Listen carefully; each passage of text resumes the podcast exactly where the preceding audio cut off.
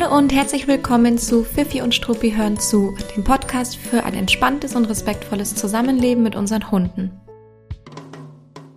Ich bin Gloria und ich freue mich, dass du hier bist und zuhörst. Ich bin seit über acht Jahren in der Verhaltensberatung und im Hundetraining tätig und ich bin die Gründerin von Fifi und Struppi, einer Learning-Plattform mit Webinaren rund ums Thema nachhaltiger und gewaltfreier Hundeerziehung. Heute hört ihr nicht nur meine Stimme, sondern ich habe mir einen Gast in den Podcast geholt und zwar die liebe Christina von Wir Schlawiner. Christina war auch schon mal hier im Podcast, vielleicht erinnert sich der eine oder andere.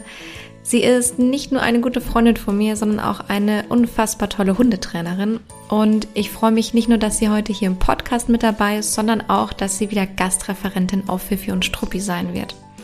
In ihrem Webinar, das noch im August stattfindet, geht es um sogenannte Staubsaugerhunde, also Hunde, die gerne alles vom Boden einsammeln wollen, die gerne Beute finden und die sie auch gerne behalten würden oder die sie womöglich überhaupt gar nicht mehr hergeben wollen und auch gegenüber den Menschen verteidigen.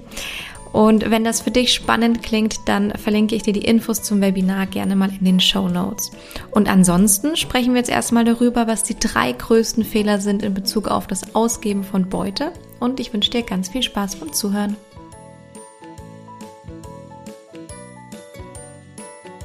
Ah, Christina, es ist wie immer eine Mischung aus sehr lustig und sehr komisch, mit dir gemeinsam vor dem Mikrofon zu sitzen, weil es eigentlich nur der Tatsache geschuldet, dass wir im Privaten den ganzen Tag über Hunde sprechen, aber eigentlich nie ein Mikrofon zwischen uns steht. Das ist äh, heute etwas anders. Ja, das stimmt allerdings, aber ich freue mich trotzdem auch wieder sehr, dass ich da sein darf. und ähm, ich freue mich auch, dass wir ein kleines Feierabendbierchen zusammen trinken und wir haben uns fest vorgenommen, bis zum Ende der Aufnahme nicht, äh, nicht zu lallen. Wir werden sehen. ich glaube, das kriegen wir gut hin. Ja. ja. wir sind ja tatsächlich so ein bisschen äh, nerdig in, in, in dem Sinne, dass wir ja wirklich den ganzen Tag uns über verschiedene Hundethemen austauschen gefühlt. Äh, mindestens ein, ein bis viermal pro Tag telefonieren und über Hundethemen sprechen. Ähm, also warum nicht mal das Mikrofon mitlaufen lassen? Und heute wollen wir ja über ein Thema sprechen, das ähm, eigentlich ganz besonders spannend ist und sehr präsent im Alltag.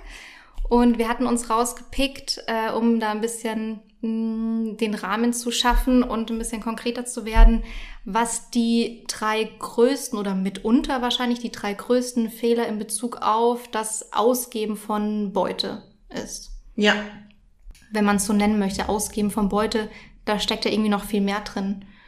Ja. Ausgeben von Spielzeug, Beute, Dinge, die die Hunde auf dem Boden finden, Hunde, die viel vom Boden fressen. Ich finde so alles, ja, drinnen, draußen. Ich finde aber auch natürlich so ein bisschen Leine beißen oder sowas gehört Stimmt. ja auch noch mit dazu. Ähm, überall, wo die Hunde eben viel ihr, ihr Maul einsetzen oder auch so knabbern an Händen oder sowas. Also es kommt ja immer darauf an, wie breit mache ich das mhm. Thema auf. Ähm, aber es ist ja das Thema, was sehr beschäftigt. Darf man, darf ich meinem Lecker, ähm, darf ich meinem Hund ein, naja, geht's schon los. Darf ich meinem Hund ein Leckerli auf den Boden werfen? Mhm. Ähm, genau. Genau, okay. Aber wir haben es jetzt mal zusammengefasst unter der Klammer Ausgeben von Beute. Mhm. Und äh, ja, mit dem Hinweis, dass super viel damit drinnen steckt. Aber alles, wo man so vielleicht aus einem Impuls heraus im normalen Alltag ausrufen würde. Ja. Ähm, oder wie auch immer geartet nervös wird, wenn der Hund es in, in sein Mäulchen nimmt. Ja. Okay, und wir haben uns überlegt zu sagen, ähm, wie können wir uns dem Thema nähern. Es ist eigentlich ein, ein riesengroßes Thema oder hat relativ viele Facetten und Punkte. Deswegen haben wir uns gedacht, wir picken uns heute raus, was sind eigentlich so drei Top-Fehler, die man super häufig sieht im Alltag, aber auch bei, äh, bei Hunden im Training tatsächlich. Ja. Und die vielleicht nicht ganz so günstig wären, wenn man die umsetzt. Und ich bin mir sicher, dass der ein oder andere Hörer doch wahrscheinlich sich ertappt fühlt, womöglich an der einen oder anderen Stelle. Deswegen ist es vielleicht nicht so verkehrt, da einmal drüber zu sprechen. Glaube ich auch, ja. Und es ist ja sowas, wo man auch selber weiß, dass man nicht immer ganz frei davon ist. Das muss man mhm. ja auch mal sagen. Das ist natürlich dann auch eine, mhm. eine Übungssache bei uns als Mensch, mhm. aber ähm, es ist ja wirklich, ja, haben wir, glaube ich, alle schon erlebt, ja. dass man mal irgendwie hektisch wurde. Mhm. Ja. Wobei ich ja tatsächlich immer ganz gezielt unterscheide zwischen einer Handlung im Affekt, was glaube ich sehr, sehr menschlich ist, wenn man da mal erschrickt, weil der Hund irgendwas in, in den Mund nimmt und irgendwas ruft und halt einem Trainingsaufbau. Und ich finde immer, solange es irgendwie im Affekt passiert und man es danach halt reflektiert und sagt, oh Mist, das ist irgendwie jetzt nicht ganz so cool gelaufen, ähm, dann ist es halt eine Sache. Aber wenn man halt etwas zur Methode macht im Hundetraining, dann ist es halt ungünstig. Absolut. Aber das ist ja auch, da sind wir natürlich wieder bei dem Thema letzten Endes, dass ja Hundetraining nicht nur Training für den Hund ist, mhm. sondern es geht ja tatsächlich darum, dass ich als Mensch lerne, ähm, mich auf Situationen vorzubereiten und da eben auch zu wissen, okay, mein Hund hat jetzt beißt gerade wieder in die Leine. Wie gehe ich damit um? Ach ja, das haben wir jetzt schon 25 Mal geübt und ähm, dann bringt man eine ganz andere Ruhe rein. Wenn man halt immer so ein bisschen überfordert ist als Hundehalterin, ähm, dann wird es halt einfach schwieriger und dann wird man schneller hektisch, schneller unfair und je besser ich das einordnen kann und eben schon geübtes abrufen kann, ist es halt einfach leichter im Alltag, ganz klar. Ja, total. Und man unterschätzt es manchmal, finde ich ähm, auch wenn man anfängt, mit einem Markersignal zu arbeiten oder ähnlichem, denn es hört sich in der Theorie immer super easy an und man verhaspelt sich und vertut sich so oft in der ersten Zeit und irgendwann geht's so in Fleisch und Blut über, dass man es halt einfach, dass halt irgendwie automatisch abläuft. Und ich glaube, da reizt sich es auch so ein bisschen ein. Also die Situationen, wo man dann im Affekt erschrickt und nervös handelt, die werden dann wahrscheinlich doch immer weniger, wenn man halt auch merkt, wahrscheinlich, dass der Hund entsprechend reagiert und irgendwann ein bisschen entspannter wird. Ja, absolut. Nee, gebe ich dir absolut recht, ja. Also wir haben gestern lustigerweise erst auf, in unserer, auf unserer Waldrunde einen zerpflückten toten äh, Vogel gefunden, aber der war riesengroß. Der hatte auch ähm, Markierungen an den, an den Krallen. Also ich weiß nicht genau, was es für ein Tier war. Es scheint jetzt irgendwie kein 0815 üblicher weiß ich es nicht, Vogel gewesen zu sein. Ähm, und also war wirklich riesengroß und es lagen halt verschiedene Teile verstreut rum. Und das ist natürlich ein Prozess, bis man dahin kommt, dass man halt entspannt mit dem Hund drauf zuläuft und sich denkt, ach cool, lass mir den Hund das vielleicht mal finden, kurz dran schnuppern und gemeinsam weitergehen. Das ist natürlich nichts, was dann irgendwie von heute auf morgen so in, in Fleisch und Blut übergeht. Ja, wir hatten heute tatsächlich auf unserer Gassi-Runde auch, wir waren ja außerhalb unterwegs, wieder ein paar Haufen Pferdeäpfel. Das mhm. ist ja auch immer gerne großes Thema und das finde ich auch sehr spannend, weil das war tatsächlich bei uns ähm, ein, ein, Thema, das wir geübt haben und es ist ziemlich cool, einfach wenn der Hund jetzt nur noch hingeht, schnüffelt mhm. und dann mhm. einfach weiterläuft und man eigentlich in der Regel auch gar nicht mehr groß intervenieren muss, mhm. außer dass man danach lobt, dass er halt cool weitergegangen ist. Ähm, aber da steckt halt äh, schon auch Training drin, muss man ganz klar ja. sagen. das stimmt. Äh, perfekte Überleitung. Lass uns doch anfangen mit dem, äh, mit einem der ersten, also da, der erste, der erste, der. Der große, der erste ich, große. Der größte vielleicht sogar. Ja? Ach, ich weiß, nee, stimmt nicht. Nee, kann man nicht sagen. Punkt zwei ist auch noch ganz groß, ja. Oh Gott, jetzt, ja, wenn du es jetzt schon so anteaserst. Sprich's aus. Also, als erstes haben wir uns tatsächlich ausgesucht, ähm, dass man immer beobachtet und das sieht man tatsächlich natürlich hauptsächlich bei den WelpenbesitzerInnen, ähm, dass da den Hunden immer Dinge aus dem Maul sofort rausgezogen werden. Also natürlich hauptsächlich sehen wir das auf der Straße, auch wenn wir als Privatmenschen unterwegs sind, ähm, dass den Hunden reingegriffen wird und ab und zu passiert es natürlich auch, dass man es im Training ähm, mal verfolgen darf. Mhm. Und ich versuche da immer sehr deutlich auch zu sensibilisieren, dass die Leute da sehr deutlich unterschätzen, dass Hunde einfach auch langfristig lernen. Das heißt, natürlich habe ich jetzt kurzfristig die Bäckertüte dann mal aus dem Maul rausgenommen und die habe ich auch gesichert. Ähm, aber der Hund lernt eben auch gleichzeitig, dass wenn er was für ihn Cooles gefunden hat, eine Annäherung von mir als Vertrauensperson für ihn sich negativ auswirkt. Und dann fangen sie eben an, im blödsten Falle neue Strategien zu entwickeln. Und da kommt es natürlich jetzt so ein bisschen auf den Hundetypus an und es kommt also auch darauf an, wie schnell er switcht mhm. und in welche Richtung er quasi mhm. switcht. Ja. Und ähm, da muss man aufpassen. Auch hier muss man natürlich deutlich unterscheiden. Natürlich, wenn der Hund tatsächlich mal was aufgenommen hat, wo Gefahr im Verzug ist, dann dürft ihr in der Regel, wenn es gut auftrainiert ist, immer auch da ins Maul reinfassen. Ähm, aber würde ich jetzt bei einem Fremdhund, wenn ich jetzt einen erwachsenen Hund übernommen habe, den ich noch gar nicht einschätzen kann mit Ressourcen, würde ich auch nicht einfach ins Maul greifen. Oh, würde ich auch nicht machen. Nee, niemals. Ähm, das heißt, im Grunde die Situation ist, Hund hebt irgendwas vom Boden auf und dann kommt halt der Griff ans Maul, oftmals ja doch noch irgendwie gepaart mit einem lauten Ausruf mhm. oder was auch immer. Ähm, Maul wird aufgerissen, das Ding wird rausgenommen. Oftmals ja mit dem Argument oder der Aussage, ja, das ist jetzt nicht so nett, aber das muss der Hund sich gefallen lassen, weil wenn es was Gefährliches ist, dann muss ich da auch reingreifen können. Also da ja. gibt's keine Diskussion, das ist halt so, weil kann gefährlich werden. Punkt. Ja. Und ich verstehe die Denkweise von den Menschen, weil ja, es kann ja theoretisch tatsächlich mal sein, dass man irgendwas Gefährliches aus dem Maul rausholen muss. Aber ähm, was ich natürlich ganz kritisch finde, ist, dass es natürlich sein kann, dass unsere, unsere Hunde irgendwann verknüpfen, äh, ein bisschen allgemeiner verknüpfen. Also die äh, Berührung von uns nicht mehr ähm, tolerieren, nicht mehr als so angenehm empfinden, Meideverhalten zeigen oder ähnliches. Also im blödsten Fall wirkt es sich halt auch auf andere Aspekte des Lebens total negativ aus, weil der Hund halt unsere Berührung, unser Anfassen als was sehr, sehr Unangenehmes abstempelt. Und für das Thema, also Umgang mit gefundener Beute, ist es ja auch total problematisch, ähm, weil die Hunde, ja hast du schon gesagt, verschiedene neue Strategien dann sich ausdenken. Ja, also ganz klar, logisch, wenn ich jetzt mit einem, also bleiben wir beim Beispiel junger Welpe unterwegs bin, dann laufen die hoffentlich tatsächlich ja angeleint noch ähm, an der Straße irgendwie durch die Gegend. Ja klar, da kann ich mich an der Leine nach vorne hangeln und kann es auch rausreißen. Und gerade die Welpies werden sich das auch in der Regel eine Zeit lang gefallen lassen. Ähm, außer ich habe dann schon ein bisschen Ressourcenthema, Terrier oder sowas neigen da ja gerne auch dazu. Können wir jetzt mal sagen, weil wir zwei Terrier haben. Ähm, aber natürlich wird der spätestens, wenn er abgeleint ist, sich gemerkt haben, wenn ich was Cooles finde. Und dann haben wir halt drei Strategien, die die Hunde da fahren können. Das heißt, entweder wird die Beute gesichert, sie hauen damit ab ins Gebüsch irgendwo hin. Und wer schon mal versucht hat, einen schnellen Hund einzufangen, ähm, ha, da kann ich mich schon ganz schön zum Obst machen, wenn ich mhm. da irgendwie versuche hinterher zu hetzen. Ähm, dann haben wir die andere Variante richtig schlecht, einfach ich schlucke schneller, mhm. als äh, mein Halter, meine Halterin halt bei mir sein kann. Das heißt, ich baue mir eigentlich das komplette Gegenteil auf äh, von dem, was ich eigentlich haben will. Und im, glaube ich, finde ich, Worst Case kriege ich halt einen Hund, der anfängt, mich zu verwarnen. Ähm, also die Beute sichert und anfängt, mich anzuknurren, sich steif zu machen.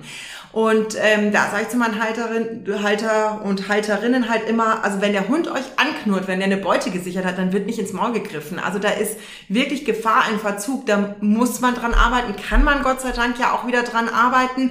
Ähm, aber wenn ich mir das Thema erstmal aufmache, ähm, dann wird's halt richtig lustig, weil es einfach das wieder abzubauen echt eine kleinschrittige und harte Arbeit ist. Ja, und was ich ganz spannend fand, ist, was du gerade gesagt hast, bei der zweiten Strategie, die Hunde schlingen es dann schneller runter. Ja.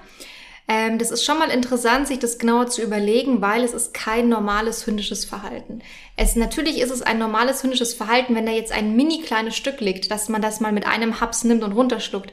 Aber normalerweise, wenn es sich um größere Dinge handelt, ich habe irgendwie immer die ganze Zeit so eine Fischhaut im Kopf, weil die Emma sich das mal als Welpe reingeschlungen hat. Mhm. Ähm, also es ist ja oft so, dass Hunde auch was draußen finden, was man jetzt nicht mit einem Haps runterschluckt, sondern was vielleicht ein bisschen größer ist. Und es wäre eigentlich jetzt nicht unbedingt ein normales hündisches Verhalten, ohne es kurz anzuschnüffeln und zu untersuchen, direkt runterzuschlucken. Das heißt, es ist ja wirklich ganz schön menschengemacht, wenn ein Hund, ohne groß zu reflektieren und nachzudenken, sich dann die Dinge mit einer hohen Geschwindigkeit Geschwindigkeit reinschlingt. Das befeuern wir ja damit. Ja, ich, ja, ich stolper so ein bisschen drüber. Klar, wenn wir jetzt beim Welpen sind, ja, würde ich auch sagen. Also Hunde entdecken, also gerade Welpen entdecken einfach übers Maul und das tun sie relativ lange. Ähm, also die Mali ist, glaube ich, mindestens ein Jahr lang, wenn wir um den Block gelaufen sind, nicht ohne irgendwas im Maul gefühlt. Also Bäckertute wurde dann fallen gelassen, wenn wir einen Tannenzapfen gefunden haben, dann kam halt irgendwas und was sie halt so alles dann mit sich da irgendwie rumschleppen. Jetzt habe ich natürlich den Faden verloren vor lauter, was ich Ich habe gesagt, dass wollte. es kein normales hündisches Verhalten wäre, wenn die Hunde das so schlingen. Ja, ich glaube aber ein Unterschied ist es, aber das ist natürlich auch ein bisschen von außen gemacht, wenn du jetzt zum Beispiel einen Auslandshund hast, der im Shelter zum Beispiel war und da oft zu kurz gekommen ist oder sowas. Ähm, die versuchen natürlich auch ja. schneller ähm, da irgendwie zu sein. Also per se muss es nicht immer, ich wollte eigentlich nur darauf hinaus, nicht immer vom Menschen oder vom Halter mhm. quasi gemacht sein, sondern es kannst du schon auch irgendwie kriegen, glaube ich. Als Hund, ja. ein Hund mit der Tendenz. Ja. Na klar, aber dann ist es natürlich auch wieder in irgendeiner Art und Weise von außen beeinflusst. Ja, ja. Also müssen wir nicht drüber sprechen, dass Hunde ihr Futter auch gerne mal schlingen. Darum geht's mir gar nicht. Aber dass ein Hund jetzt irgendwo hingeht und einfach nur durch Lernerfahrungen schon etwas sich einverleibt, ohne zu wissen, was er da überhaupt sich gerade einverleibt, das, das wird schon ganz schön befeuert dann oftmals durch den Menschen. Weil ein normales Verhalten, äh, ein in Anführungszeichen normales hundisches Verhalten, das wir gerne haben möchten, ist ja, wenn etwas zu finden, vielleicht mit der Nase erstmal zu erkunden und dann halt zu gucken, okay, was, was macht man damit? Und dann haben wir ja auch im, im Zusammenleben es deutlich leichter und können da ja dann auch, äh, naja, im Grunde ein Training starten, einen Fuß in die Tür kriegen oder wie auch immer geartet damit umgehen. Deutlich einfacher, als wenn wir dem Hund beigebracht haben, du musst deine Beute sichern und wegrennen, weil ich sie sonst halt aus dem Maul rausziehe. Definitiv, ja. Also wenn ich mich ein bisschen darauf einlasse, auch Dinge, die mein Hund spannend findet, mit ihm zu entdecken und ihn da auch wirklich Natürlich alles in einem gewissen mhm. Rahmen. Wir sind wieder dabei. Ähm, gefährliche Dinge muss man natürlich ein bisschen vorsichtig sein, aber eine Bäckertüte per se ist nicht gefährlich. Ein mhm äh, wir hatten einen überfahrenen Marder bei uns in der Straße, ähm, ist auch nichts Gefährliches dran. Da kann ich einfach mal den Hund ein bisschen entdecken lassen und kann ihn dabei einfach begleiten und anleiten und unterstützen. Und ja, da kriege ich natürlich ähm, völlig gute Kooperation hinten mhm. raus. Ja. Einfach von meinem Hund mir gegenüber. Bin mir sicher, dass da jetzt der ein oder andere schon äh, nervös wird, weil was kann Marder sein, Wurmbefall oder ähnliches, aber wir meinen damit ja nicht, dass wir den Hund äh, den Marder jetzt auffressen lassen und daneben stehen und sagen, ach, das ist ja lustig, dass du diese, diesen Marder einverleibst, sondern es geht ja wirklich darum, mit Anleitung mal etwas ja. zu erkunden, ohne ähm, jetzt womöglich auch das komplett, wenn es nicht sein muss. Nein, also bei uns jetzt, wenn wir bei dem Beispiel Marder bleiben, habe ich die Mali eben abschnüffeln lassen. Und wir haben da einfach wirklich sehr lange Zeit, also locker zehn Minuten irgendwie dort verbracht, weil es natürlich ein super Highlight ist. Und wir konnten aber alle Tage danach einfach an diesem Marder vorbeilaufen, weil es kein Thema mehr war. Es war mhm. abgeschlossen, während eben in unserem Viertel ja auch sehr viel freilaufende Hunde sind, ähm, die die ganze Zeit gemaßregelt werden. Also da ist halt ständig, äh, sind sie wieder über die Straße, haben die wieder gerupft, äh, angeschrien, irgendwo hingezerrt. Aber ständig haben sie wieder die Straßenseiten gewechselt, sind wieder vor Autos gelaufen, weil ja da der Marder ist. Schon spannend eigentlich, gell? Und irgendwie ist trotzdem niemand auf die Idee gekommen, den Marder dann einfach wegzuräumen, zu entsorgen. Irgendwann kam dann ja. wahrscheinlich von der Stadt jemand, ja. Aber das ist die, die perfekte, ungeplante, aber perfekte Überleitung zum zweiten Punkt, ähm, weil im Grunde ist es ja ganz spannend, was passiert, wenn man den Hund ständig in so einem äh, Erkundungsverhalten unterbricht und ihn weiterzieht. Äh, die Beute bleibt nach wie vor unfassbar spannend und wird wahrscheinlich noch viel spannender dadurch, dass man nicht einmal es untersuchen konnte und wie ich immer sage, ein kleines Häkchen gedanklich dahinter setzen konnte. Ähm, und ihr seid dann halt also nach diesem einen, äh, nach der einen Situation, wo du dir Zeit genommen hast, die nächsten Tage locker dran vorbeigegangen, ja. wobei halt alle anderen Hunde halt ständig wieder hingezerrt haben, um halt noch mal kurz zu schnüffeln und noch mal kurz zu gucken und dann wird man eh schon weitergerissen, aber mal kurz wieder an dem Marder schnüffeln. Ähm, und im Grunde leitet das ja wirklich gut zum zweiten Punkt über, weil wir haben gesagt, äh, ein zweiter großer Fehler und das finde ich ist fast noch der größere Fehler. Also da. Ich glaube auch, weil er früher auch anfängt, natürlich. Ist tatsächlich alles zu kommentieren, was der Hund in sein Mäulchen nimmt. Ja. Und das ist wirklich was, was man standardmäßig immer und fast bei jedem sieht, würde ich, würde ich fast mal sagen. Außer man hat sich als Hundehalter, Hundehalterin damit schon mal auseinandergesetzt oder ist da einfach auch ein entspannter Typ Mensch. Und das sieht man sowohl bei Erwachsenenhunden als auch bei Welpen eigentlich durch jegliche Altersgruppen hinweg. Ja. Außer natürlich ist es ein, irgendwie ein Erwachsenenhund, der schon gewisse Lernerfahrungen gemacht hat. Aber trotzdem. Mhm. Was ich damit meine ist, der Hund nimmt etwas, egal ob drinnen oder draußen, was er jetzt ja aus Sicht des Menschen nicht nehmen soll. Ja. Und es wird sofort darauf eingegangen. Wie auch immer geartet. Es kann positiv oder auch negativ sein. Es kommt gar nicht drauf an, wie man sich dem Hund dann nähert sondern es wird alles kommentiert und alles mit Aufmerksamkeit verknüpft, was der Hund in den Mund nimmt. Und unsere Hunde, also die Gefahr daran ist, es gibt natürlich immer diese, diese langweiligen Sonderfälle, Hunde, die dann irgendwie ganz unhundetypisch total brav plötzlich werden und nicht so reagieren, wie ich es jetzt gleich sagen möchte. Aber in der Regel macht man die Dinge halt für die Hunde extrem spannend wenn man es ständig mit Aufmerksamkeit befeuert und kommentiert. Das heißt, ein, Der durchschnittliche Hund, nennen wir ihn vielleicht mal so, äh, überlegt sich vielleicht sogar einmal öfter etwas in den Mund zu nehmen, vor allem wenn er irgendeine Art und Weise für, äh, Aufmerksamkeit haben möchte vom Halter. Oder ähm, die vermeintliche Beute wird damit eben so spannend gemacht, weil es ihm dann womöglich im zweiten Schritt immer wieder weggenommen wird, dass wir es halt damit total befeuern, dass der Hund eigentlich, wenn es stark ausgeprägt ist, irgendwann in so eine Dauersuche nach Beute kommt. Äh, und das sind dann die Hunde, die irgendwie dauernd diese Schnauze, die Nase auf dem Boden haben und irgendwie jegliche Kleinigkeiten ins Maul nehmen, weil sie so darauf getrimmt sind, irgendwas zu suchen, was, was da irgendwie am Boden liegt. Ja, ich hatte tatsächlich mal, das ist echt ewig her, ähm, einen Beagle im Training, keine Ahnung wie alt der, ich glaube, der war noch relativ jung damals, aber das weiß ich jetzt tatsächlich nicht mehr. Und da wurde eben fleißig übers Tauschen ähm, trainiert, mhm. was ja per se gar nicht schlecht ist. Ähm, aber der Hund hatte eben gelernt, ich musste Dinge vom Boden aufnehmen oder der hat eben angefangen, den Papierkorb dann immer auszuräumen und also ganz stolz dieses Papierzeug zu seiner Halterin zu tragen, weil er ja wusste, es wird dann gegen ein Leckerli getauscht. Ja, super gut gelernt. Ähm, und wie gesagt, das kann bei einem Hund total der richtige Weg sein. Das kann super funktionieren, aber wir sind halt wieder, Training ist halt doch individuell. Und letzten Endes muss ich auch als äh, Hundebesitzer immer mal einen Schritt zurückgehen und mal ein bisschen gucken, wie entwickelt sich denn mein Hund im Laufe meines Trainings? Also was hat er denn wirklich jetzt gelernt? Ähm, und dann vielleicht das Training nochmal gegebenenfalls anpassen, weil das ist natürlich nicht ideal, wenn ich dann eher sage, der, der Staub saugt noch mehr, weil es noch lohnenswerter für den ist. Ja. Ja, wenn man es ganz positiv macht und es tatsächlich dann über ein, über ein Tauschen aufbaut, kann es ja wirklich sein, dass der Hund lernt, cool, ich sammle sämtliche Dinge an und bringe sie zum, zu meinem Menschen und dann kriege ich was dafür. Wenn man es aversiv aufbaut, also dem Hund etwas wegnimmt, ihn schimpft, ihn wie auch immer bestraft, kann es ja aber trotzdem sein, dass der Hund es weiterhin macht, weil entweder die Beute halt zu spannend aufgeladen wird ähm, oder der Hund auch tatsächlich, es gibt diese Fälle, auch diese Art von Aufmerksamkeit in irgendeiner Art und Weise genießt. Ja. Und dann ist es natürlich auch nicht der gewünschte Effekt. Ja, absolut. Und also man hat das Thema auch bei Erwachsenenhunden, keine Frage, aber es ist halt das Klassikerthema bei Welpen.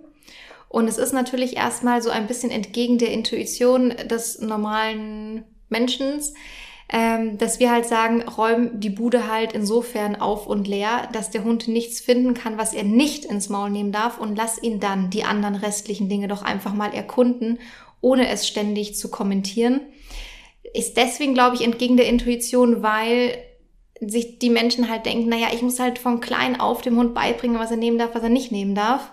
Und damit kann man sich halt so ein Problem richtig äh, anfeuern. Ja, das, also ich kann ein, ein Beispiel sogar bei uns aus der Familie erzählen. Meine Cousine hat Kinder und als die noch ganz klein waren, war das auch so, dass wir auf irgendeinem Familienfest waren bei meiner anderen Tante, Onkel ähm, und die hatten Katzen und da stand eben der Katzennapf am Boden. Und natürlich, wie ist es mit kleinen Kindern? Die finden es mega spektakulär und müssen ständig da weggesammelt werden.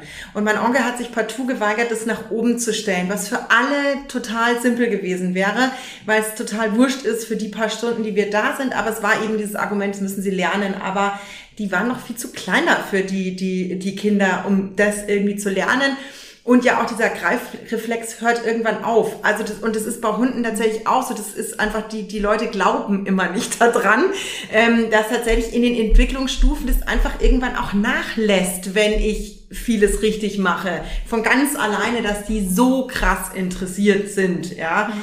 Ähm, wie gesagt, da muss man natürlich auch nochmal einen Unterschied machen. Wenn ich jetzt einen Straßenhund adoptiert habe, der sich immer selber versorgt hat, habe ich dann natürlich eine ein ganz andere Lernerfahrung, als wenn ich mir jetzt, äh, wir nehmen mal den typischen Labrador, Welpen hole. Auch bei dem wird es deutlich besser im Laufe der Zeit, wenn ich es ein bisschen entspannt angehe. Und das ist eben, wie du schon sagst, drin in der Wohnung, macht sie einfach hundesicher. Ähm, ihr werdet wahnsinnig. Und der Hund auch, wenn ihr das nicht macht, und genauso auch die Spaziergänge einfach so gestalten, dass man ein bisschen achtsam, aufmerksam mit dem Hund spazieren geht, bisschen vorausschauend auch und merkt euch vor allem halt die Ecken, wo ihr sagt, da ist es jetzt wirklich mhm. irgendwie ungut. Dann schlage ich halt einen Bogen um einen Mülleimer, wenn es da gerade richtig voll ist, ja. Oder ich leine den Hund dann auch an, wenn er noch nicht gelernt hat, da auch wieder rausgerufen zu werden, anstatt dass ich ihn auch immer wieder in die Fehlerquelle rein poltern lasse, ja, und mich dann darüber aufrege, dass er es ja wieder gemacht hat. Ja, ja, total. Weil es ist ja wirklich so, dass ein erwachsener Hund, der würde leise darüber lächeln, dass er als Welpe mal Taschentücher von A nach B geschleppt hat. Ja, das ist ja dem ja. erwachsenen Hund ja äh, zuwider, was er da als Welpe gemacht hat. Das ist halt, das baut sich ja wirklich ab, tatsächlich, dieses Verhalten. Ja. Ich hatte auch, ich war letzte Woche mit einem Parson Russell Junghund spazieren. Ich glaube, der ist jetzt sechs Monate alt, unfassbar süß. Und da ist mir auch sofort aufgefallen, dass äh, Frauchen alles kommentiert, was er irgendwie nur ansatzweise in, in den Mund nehmen könnte und habe dann auch zwischendurch beobachtet, dass er halt Kieselstein in den Mund nimmt. Und das ist natürlich eine Sache, klar, es gibt Hunde, die Ausnahmehunde, die sowas auf, auf, solche Ideen vielleicht auch ohne Einfluss ihrer Menschen gekommen sind, aber das ist in der Regel ein menschengemachtes Thema, weil so ein Stein wird vielleicht mal untersucht von einem Welpen, aber das ist dann irgendwie eigentlich nicht mehr so spannend. Und ein Hund, der anfängt, Steine dann zum Beispiel auch runterzuschlucken, das würde ich wirklich in die Kategorie einstufen, nicht wirklich normales hündisches Verhalten, weil kein Hund ähm, naja, riskiert seine Gesundheit auf die Art und Weise. Also wir wissen ja auch ein bisschen, dass wir jetzt keine Äste essen oder was auch immer wir halt machen oder nicht machen. Also es ist ja schon auch verankert im, im, im Hunde, im, Hundegehirn.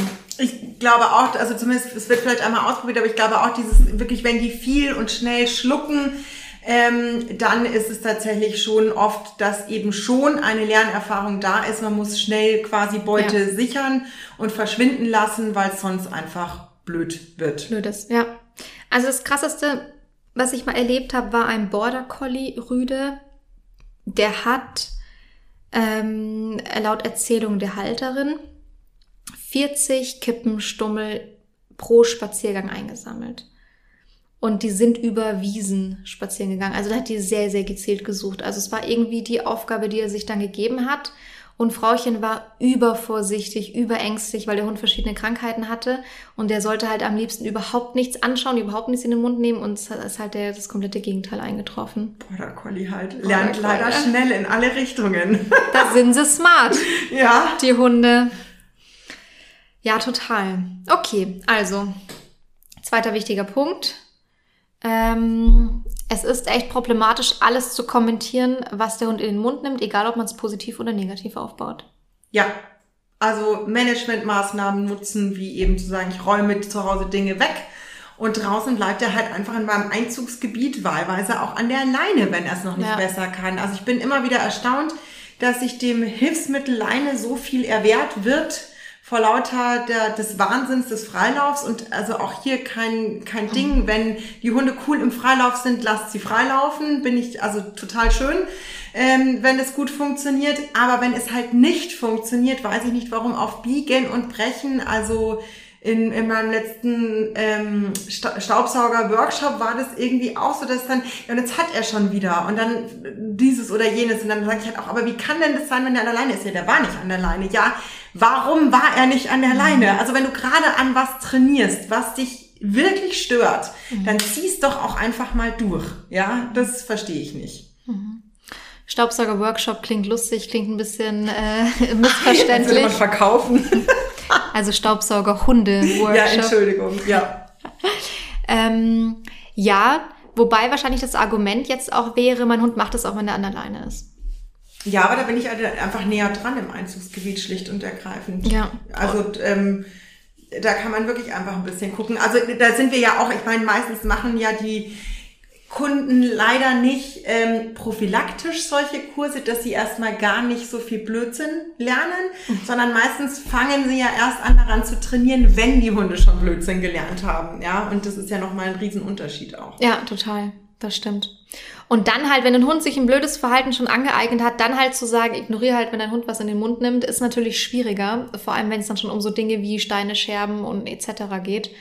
Ähm ja, oder was wir natürlich auch, was ja auch einfach zunimmt tatsächlich, also wie gesagt, es ist ja ein breites Feld und die meisten Leute beschäftigen sich, glaube ich, hauptsächlich in dem Rahmen mit dem Thema Giftköder, die natürlich für Angst und Schrecken sorgen. Aber wir haben es ja auch im kleineren runtergebrochen. Natürlich auch einfach, dass wir mittlerweile viele Hunde haben, die Unverträglichkeiten mhm. haben. Ja, also für den, wo man wirklich sagt, wenn der irgendwas auf der Straße tatsächlich frisst und schluckt, ähm, kann ich die ganze Nacht mit dem rausgehen, weil der Durchfall bis sonst irgendwo hat. Ja, ähm, dann steht ja auch noch mal ein ganz anderer Schmerz dahinter, weil man auch, also gesundheitlicher Aspekt natürlich ganz weit vorne. Ja total.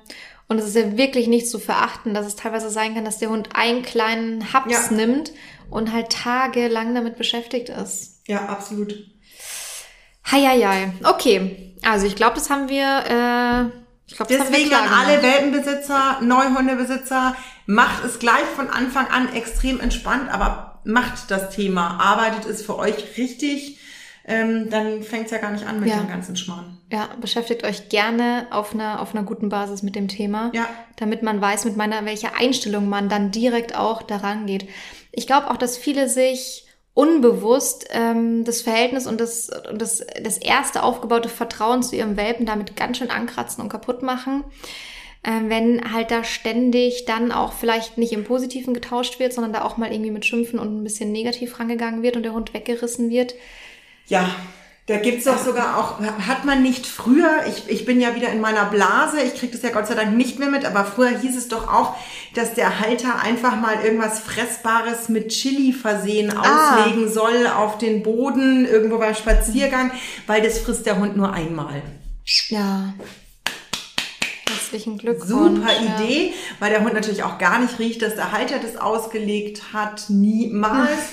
Und weil der Hund auch trotzdem halt nur gelernt hat, dann die Leberkäse an der Stelle halt nicht zu nehmen. Also wie oft müsstest du dann irgendwas mit äh, Chili versehenes und wie krank wird dann dein Hund davon? Also, ähm, naja, anderes Thema.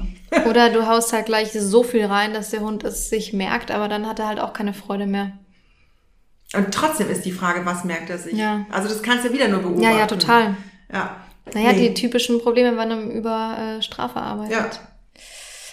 Ja, ähm, sollen wir unseren dritten, unseren dritten großen Fehler mhm. ins Ring, in den Ring werfen? Passt mhm. auch schon wieder thematisch, gell? Ja.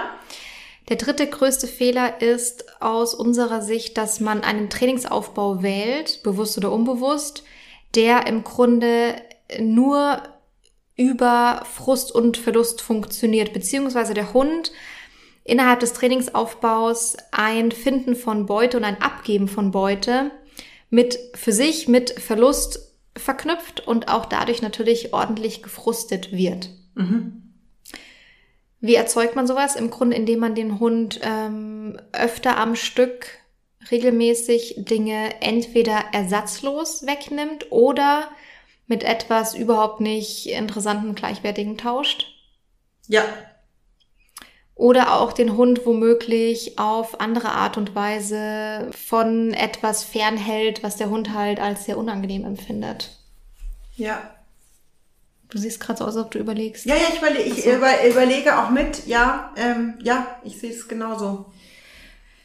Also ein Trainingsaufbau, der mit Frust und Verlust verknüpft ist in Bezug auf das Finden und Ausgeben von Beute, bedeutet natürlich für den Hund, dass er unter Umständen wieder in das Verhalten reinverfällt, das du beim, bei dem ersten Punkt schon angesprochen hast, nämlich diese drei möglichen Strategien.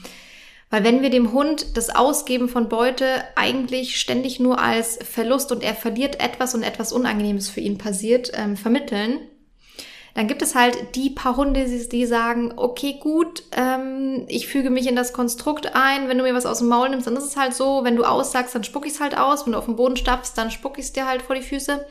Äh, ich füge mich und hm, duck mich weg und mein Gott, dann ist es halt so. Es gibt ja. diese Hunde, aber es gibt halt... Äh, Wo aber auch immer die Frage ist, wie lange das gut ja. geht. Das möchte ich schon auch nochmal mit geben. Also entweder deckel ich tatsächlich so lange, aber ist ja trotzdem irgendwo kommt der Frust ja hin den er vielleicht nicht nach außen trägt oder der vielleicht dann an völlig anderer Stelle nach außen getragen wird, wo wir dann wieder bei dem Thema, ja, das hat er ja noch nie gemacht, Huch, wo kommt denn das Verhalten her? Ja. Ähm, also es hat ja trotzdem noch mal was, ja.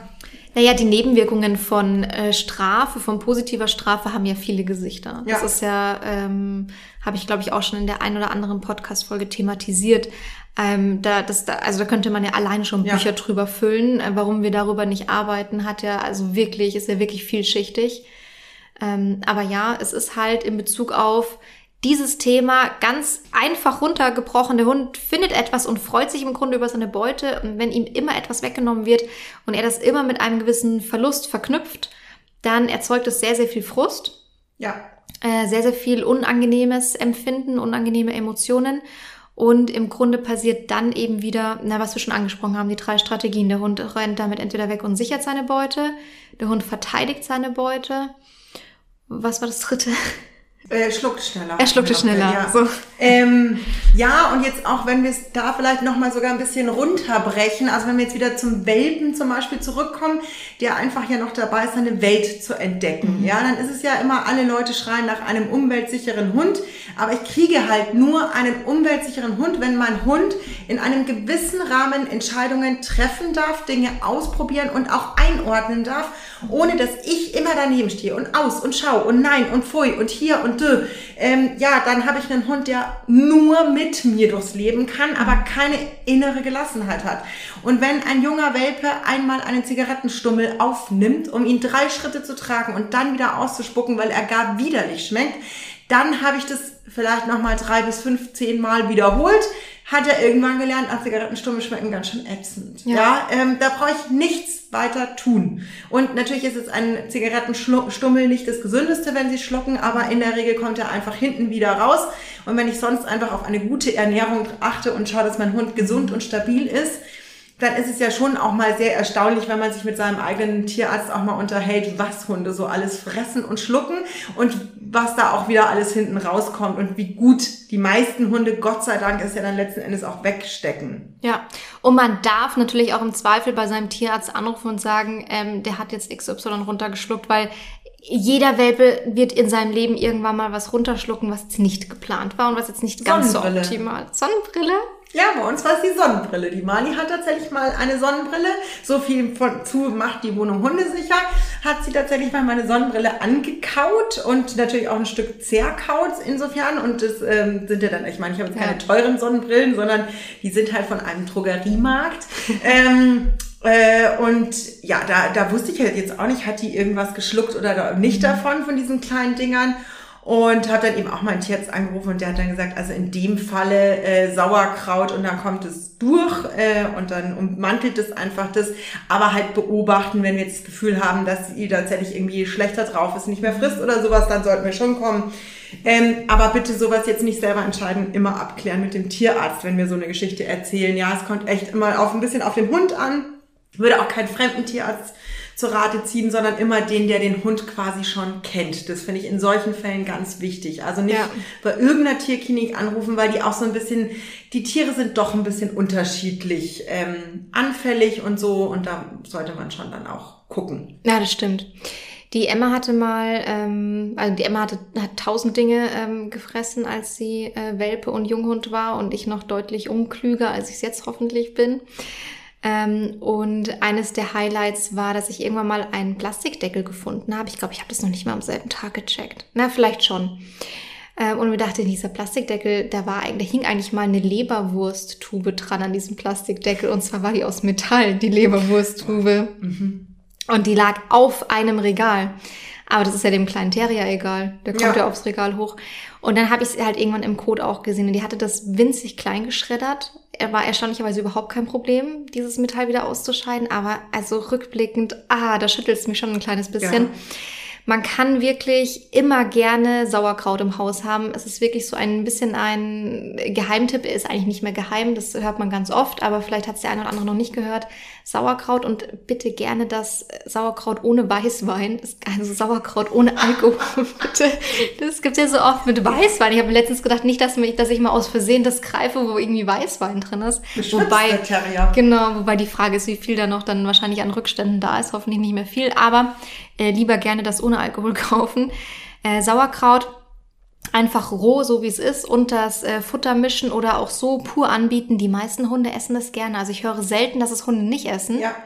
Das schmeckt denen eigentlich wirklich total gut und ich gebe das der Emma auch manchmal, wenn wir einfach Sauerkraut machen, einfach weil sie da Bock drauf hat. Mhm. Und es scheint so kleine, spitze Gegenstände irgendwie gut zu ummanteln und dann durch den Darm eben raus zu befördern und rauszutragen. Also das vielleicht als kleiner Tipp. Und jetzt muss man natürlich auch sagen, wir sind vielleicht schon ein bisschen entspannter mittlerweile als jetzt vielleicht der. Warte, ich muss, ja. muss dich einmal kurz unterbrechen, nur zu dem Thema Sauerkraut. Ich habe es nicht nachrecherchiert, bin aber letztens, und ich kann noch nicht mal mehr sagen, wo drüber gestolpert, ähm, dass man nur aufpassen muss, wenn man Sauerkraut gibt, wenn die gerönt werden müssen. Wenn die irgendwas gefressen werden, dann kann das wohl hinderlich sein. Aber wie gesagt, ah. ich habe es nicht nachrecherchiert, ob dem so ist. Das also vielleicht auch da vorsichtshalber, mhm. war früher auch immer mein Standardtipp, aber man lernt ja manchmal auch immer noch, oder was heißt, wir lernen ständig immer noch was mhm. dazu, Gott sei Dank. Ähm, aber dann vielleicht vorher, der hat XY gefressen, Tierarzt anrufen, ist da Sauerkraut okay oder sollen wir lieber vorbeikommen oder was auch immer ähm, das vielleicht vorsichtshalber sonst abklären lassen. Dass ich es mal gesagt habe. Wie gesagt, unrecherchiert, nur irgendwo gelesen. Ja, das ist ein guter Tipp. Ja, das ist ein guter Tipp. Aber das wollte ich eh gerade nochmal sagen. Wir sind wahrscheinlich schon ein kleines bisschen entspannter und haben irgendwie tausend Dinge schon erlebt und gehört und mitbekommen. Wobei wir bei unserem eigenen Hund auch nur ganz normale Hundehalter sind, die sich einfach Sorgen machen in solchen Fällen. Aber man, naja, man, man, man, man stumpft nicht ab, das will ich nicht sagen, aber vor allem mit so, mit, mit, mit so kleinen Terrier-Ladies, die sich irgendwie die lustigsten Dinge schon in ihrem Leben ausgedacht haben, ist man ein bisschen Stress erprobt. Ja, ähm, man lernt vor allem, dass die einfach viel überleben. Erstaunlicherweise. Also, da ist man doch einfach so, dass man sich denkt, okay, also die sieben Katzenleben haben wir schon längst aufgebraucht, also da geht noch einiges. Ja. ja. Wir sprechen nicht über die, was war es, 38-fache Überdosierung von Schmerzmittel bei der Emma. Ja, da gut, sprechen aber wir das, nicht drüber. Ja. Nee, das, äh, das machen wir. Das war ein bisschen grenzwertig damals. Und es war nicht mein Schmerz. Das muss ich kurz an der Stelle dazu Nein, sagen. Ich hatte nichts damit zu tun. Obhut. Ich hatte nichts damit zu tun. Ähm, Und auch nicht in meiner. Nee. nee, nee, nee. Das ist eine Geschichte für sich, gell? Vielleicht, äh, vielleicht erzählen wir die mal in Ruhe. Aber mein Tierarzt zum Beispiel hat mir mal, also äh, tatsächlich war ich dann damals, war die einzige Kotzspritze, die die mal jemals gekriegt hat, ähm, mit einem Schoko-Osterhasen, ja, auch mein Fehler. Mein, also, ja, also ihr seht auch, Hundetrainern passiert es einfach zwischendrin mal. Ähm, und es war tatsächlich auch so ein bisschen prophylaktisch. Es war eher mein Bauchgefühl. Also wahrscheinlich war es schon zu lange her. Mein Tierarzt hat auch gesagt, wahrscheinlich ist es wurscht. Und es wäre relativ sicher auch gar nicht so gefährlich gewesen, weil es Vollmilch war und so weiter und nicht so groß, bliblablub.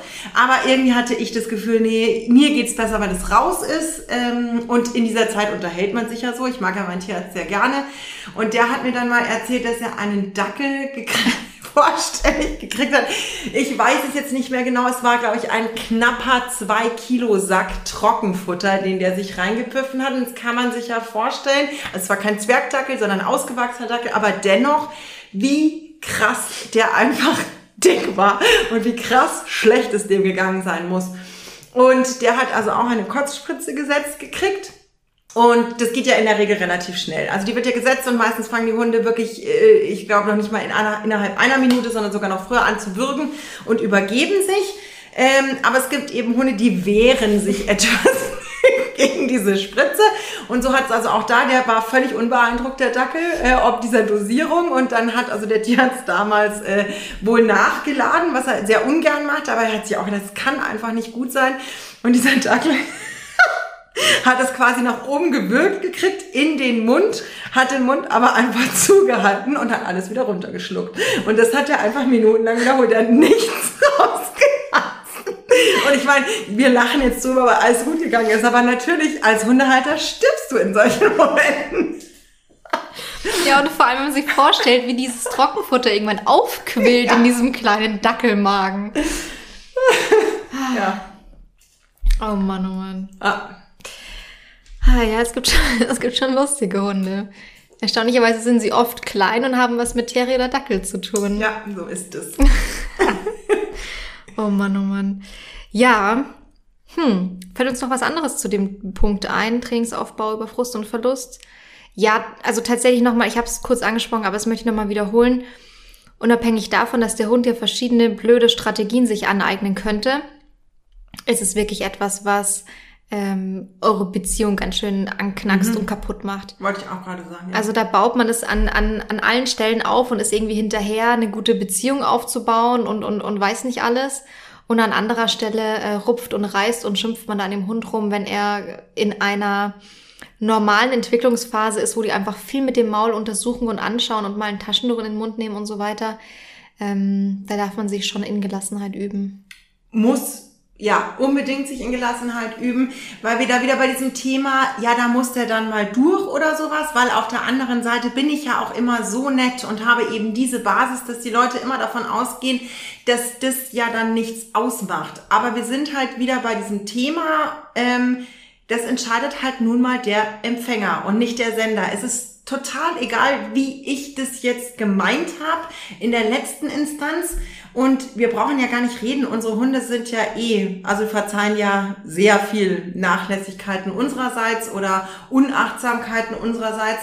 Ähm, aber wenn ich dann einen sehr sensiblen Hund habe und wir dürfen halt einfach auch nicht vergessen, für die Hunde ist es was total Tolles, was draußen zu finden. Das ist, die finden das mega Dinge zu entdecken, ja. Und ähm, weil dann, also, keine Ahnung, wenn man sich einfach nochmal an andersrum reinversetzt, wenn ich gerade irgendwas mache, was ich total toll finde, worauf ich mega stolz bin, und dann werde ich so runtergeputzt. Mhm. Ähm, das ist einfach eine harte Nummer. Und deswegen trotzdem auch nochmal um den, um den Bogen. Natürlich muss es geübt werden. Es ist wichtig, ähm, dass ein Hund mindestens eine Annäherung zulässt, wenn er irgendwas gefunden hat, aber das muss er eben lernen dürfen. Ja. Und das ist halt immer das. Ähm, das ist nicht von jetzt auf gleich und das ist auch nicht innerhalb, also wenn ich so einen Workshop mache, dann dauert er in der Regel sechs Wochen und auch nach den sechs Wochen ist nicht alles super, ähm, sondern es geht dann immer darum, wie ich Training im Alltag immer wieder umsetze in den relevanten Situationen, ja.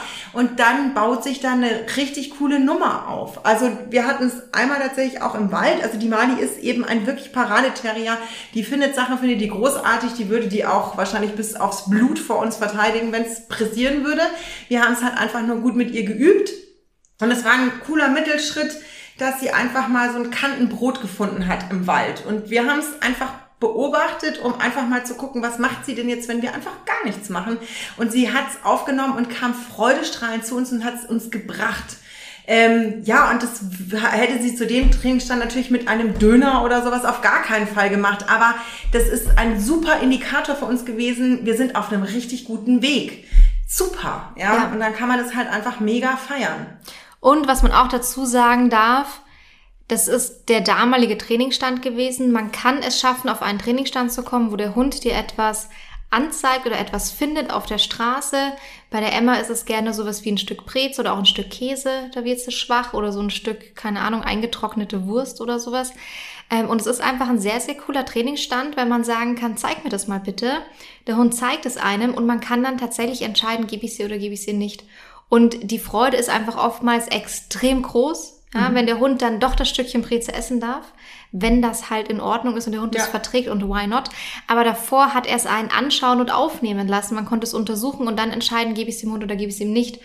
Und das ist schon richtig, richtig cool. Und das ist auch richtig, richtig cool, wenn man sieht, der Hund findet draußen irgendwo den Knochen und man sagt aus und der Hund spuckt es dir aus und guckt dich an und sagt, ja, und jetzt? Ja. Und das muss man auch, glaube ich, mal kurz noch in Erinnerung rufen dass man zu diesem Trainingsstand auf jeden Fall auch kommen kann. Es gibt sicherlich die paar Spezialausnahmefälle. Da gibt es sicherlich auch Hunde, womöglich sind die aus dem Auslandstierschutz, womöglich mussten die sich einige Jahre oder einige Zeit selbst irgendwie über Wasser halten. Ähm, aber auch da, man kommt ja über Training unfassbar weit, über ein richtiges Training. Und ich glaube, es sind auch nicht nur da die Hunde, sondern es ist auch manchmal das, was sie finden. Ähm, das hatte ich ja damals auch erzählt, wir waren im Wald unterwegs. Ich weiß gar nicht, was es, ah nee, es waren zwei Highlights, genau. Aber das eine war einfach wirklich krass weil die Mali hat ein, ähm, ein Stück von einer Wildschweinhaut gefunden. Also die waren offensichtlich da äh, in der Nacht vorher beim Jagen oder was auch immer. Ich weiß auch nicht, warum man sowas liegen lässt, keine Ahnung, oder ob das Zufall war. Egal, aber Wildschweinhaut. Mhm. Der Terrier mit der Wildschweinhaut. Und das hatte ich tatsächlich ewig lange nicht mehr. Das, die Mali hat es genommen und ich war so, ach, was hast denn du gefunden? Und wollte mich ihr nähern, was sonst wirklich bei egal was kein Problem mehr ist. Und ich habe nur gesehen, dass sie sich total steif gemacht hat. Ähm, und dann habe ich sie auch einfach erstmal gelassen, weil ich eben darauf vertrauen kann, ah, okay, ähm, wir geben ihr mal kurz ein paar Minuten, dass sie sich mal wieder entspannen kann. Und dann haben wir sie ein Stück weit getragen und dann hat sie es auch einfach wieder fallen gelassen, ja. Aber ich habe eben nicht darüber gearbeitet, mich jetzt durchsetzen zu müssen, weil sie die Wildschweinhaut mir nicht sofort geben. Und wir haben das total entspannt gemacht. Ähm, ja, und das Ergebnis war genau das gleiche, aber für unsere Beziehung ein deutlich besserer Schritt, als wenn ich mich durch. Ich hätte es eher abnehmen können. Wenn es drauf angekommen wäre, hätte ich das gekriegt. Ähm, aber wäre halt unschön gewesen und ich habe den anderen Weg gewählt, weil wir eben eine gute Basis geschafft haben. Und ja, mhm. dann funktioniert es eben auch. Und wie du schon gesagt hast, Hunde lernen halt langfristig. Ja. Es ist halt mit der Situation nicht getan. Da ist halt was abgespeichert. Und wenn wir den Hunden wirklich mal was wegnehmen müssen, was wirklich gefährlich ist oder wo wir uns einfach unsicher sind, ob es gefährlich ist, dann heben wir es uns lieber dafür auf. Ja, obwohl ich sagen muss, das haben wir nicht. Also die Mani geht teilweise sogar an fremden Leckerlis vorbei. Auf, mhm. auf der, also wir haben einfach, dadurch, dass es nicht so spektakulär ist, also mehr. Wie gesagt, ich mhm. möchte es nochmal betonen, die Mani war unfassbar. Ähm, das ging alles, alles wurde aufgenommen und ähm, ich, ich würde jetzt auch nicht sagen, dass sie völlig frei davon ist, wenn es was richtig Tolles ist, aber es ist in so vielen Dingen ähm, einfach eine totale Gelassenheit reingekommen, dass es halt geschnüffelt wird und mhm. wenn es jetzt nicht so toll ist, dann geht man eh einfach weiter. Dann ja. haben wir damit gar kein Ding mehr. Super cool. Und du hast es gerade schon gesagt, äh, du bringst es sonst gerne in so einem Sechs-Wochen-Kurs bei, aber ähm, jetzt haben wir im Grunde die Möglichkeit, oder alle, die zuhören, die ja. Möglichkeit, äh, nicht, nicht nur einen äh, Sechs-Wochen-Kurs zu buchen, sondern auch in einem Webinar mal reinzuschnuppern. Du bist ja Ende August. Ja. Äh, gibst du das Webinar auf Fifi und Struppi und gibst mal an einem Abend einen tiefen Einblick ähm, in das Thema, wie kann man sich im Alltag damit auseinandersetzen, wie kann da irgendwie die Haltung sein und der Umgang sein, wie kann man da eine gute Basis schaffen und zusätzlich gibst du ja auch noch eine Anleitung für, ein, für einen konkreten Aufbau von einem Ausgabesignal, also ja. ein Ausspucken. Ja. Super cool. Es gibt tausend verschiedene Möglichkeiten, das zu trainieren und aufzubauen, aber äh, du pickst dir eins raus, glaube ja. ich, einen, einen guten Aufbau und ich freue mich schon sehr. Ich kenne die Inhalte ja schon fast alle. Ja, ich werde es aber nochmal natürlich überarbeiten. Und was halt da auch wirklich das Schöne ist, finde ich, an dem, an dem Webinar ist einfach auch die Interaktion. Mhm. Schlicht und ergreifend, dass eben Fragen gestellt werden können. Ähm, wir haben wie immer viele Videos und Fotos im Gepäck und Geschichten und also es, der, der es ist schon so, dass ihr eigentlich damit rausgehen sollt aus dem Webinar, wenn man so ein bisschen schon Trainingserfahrung hat mit seinem Hund, dass man da echt schon viel, viel, viel, viel, viel einfach direkt machen, umsetzen und anfangen kann. Und für manche reicht es ja auch tatsächlich komplett aus. Ja. Dass die schon, also wenn ich jetzt nicht einen wahnsinnig schwierigen Hund, also schwierig in Anführungszeichen, ja. ähm, habe, ähm, dann komme ich damit ja mit einem super, super Ausgabesignal echt weit. Richtig cool. Also für alle, die ein Thema damit haben, die einen Welpen oder Junghund haben und gerne einfach wissen, wie macht man das eigentlich wirklich richtig gut, wie kann man da eine gute Basis aufbauen. Oder auch für alle, die einen Hund haben, wo man womöglich schon das Problem hat, dass er gerne viel vom Boden nimmt ähm, oder wenn man den Gedanken hat, ich möchte eigentlich gerne nochmal ein zuverlässigeres Ausgabesignal aufbauen, für alle die ist es sicherlich was ganz, ganz Spannendes. Auch, auch für, für ähm, tatsächlich welche, die Hunde haben mit Ressourcenverteidigung. Also klar, da muss man wirklich nochmal im extremen Feinschliff hinschauen, aber zumindest mal erste Steps, die man schon mal mitnehmen kann, wo man zumindest nichts falsch macht, obwohl, also wirklich bei Ressourcenverteidigung holt euch dann nochmal explizit einen wirklich guten Trainer, eine gute Trainerin an die Seite. Das muss wirklich ja. kleinschrittig und ordentlich aufgebaut werden, um da wirklich gutes Vertrauensverhältnis wiederherzustellen. Ähm, aber zumindest mal ein, ein Starter ist es auch. Auf jeden Fall, ja. Also mit Ressourcenverteidigung ist im Grunde gemeint, der Hund wählt schon die Strategie, ich verteidige meine mhm. Beute aktiv. Oder müssen wir vielleicht einmal kurz dazu sagen? Ja, hast du völlig recht. Ja, genau. Also wenn man einfach sagt, ähm, also was man jetzt, wir hören schon wieder überhaupt nicht auf, aber was ja, man ja gleich auch hören wir auf. ja, wir hören jetzt wirklich gleich auf. Ähm, dann kann ich hier so totquatschen das Thema, aber gerade Ressourcenverteidigung ist ja oft auch hausgemacht über, ich tausche, ich nehme immer den Futternapf weg, weil ich gelesen habe, der Hund muss ja lernen, sich alles ah, ja, bitte nicht. Äh, darauf werden wir dann im Webinar nochmal ganz detailliert eingehen. Ich sage jetzt nur einmal, nein, der Futternapf ist heilig und bleibt am Boden stehen. Ganz genau.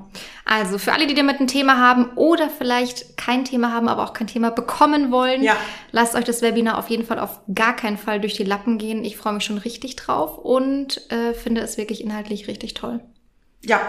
Schön. Finde ich auch. Ich freue mich auch. Ich finde es ein richtig schönes Thema, weil ich finde, es ist tatsächlich ein Thema, wenn man das gut angeht, kann es ein wirklicher Bindungsbooster quasi sein ähm, für Hund und Halter. Finde ich auch, ja. Das sind doch schöne Schlussworte, oder? Dann gehen wir jetzt in unseren Feierabend. Ja. Und entlassen. Ohne Lallen. ohne Lallen. und entlassen auch alle, die zuhören, in ihren Podcast-Feierabend. Ja.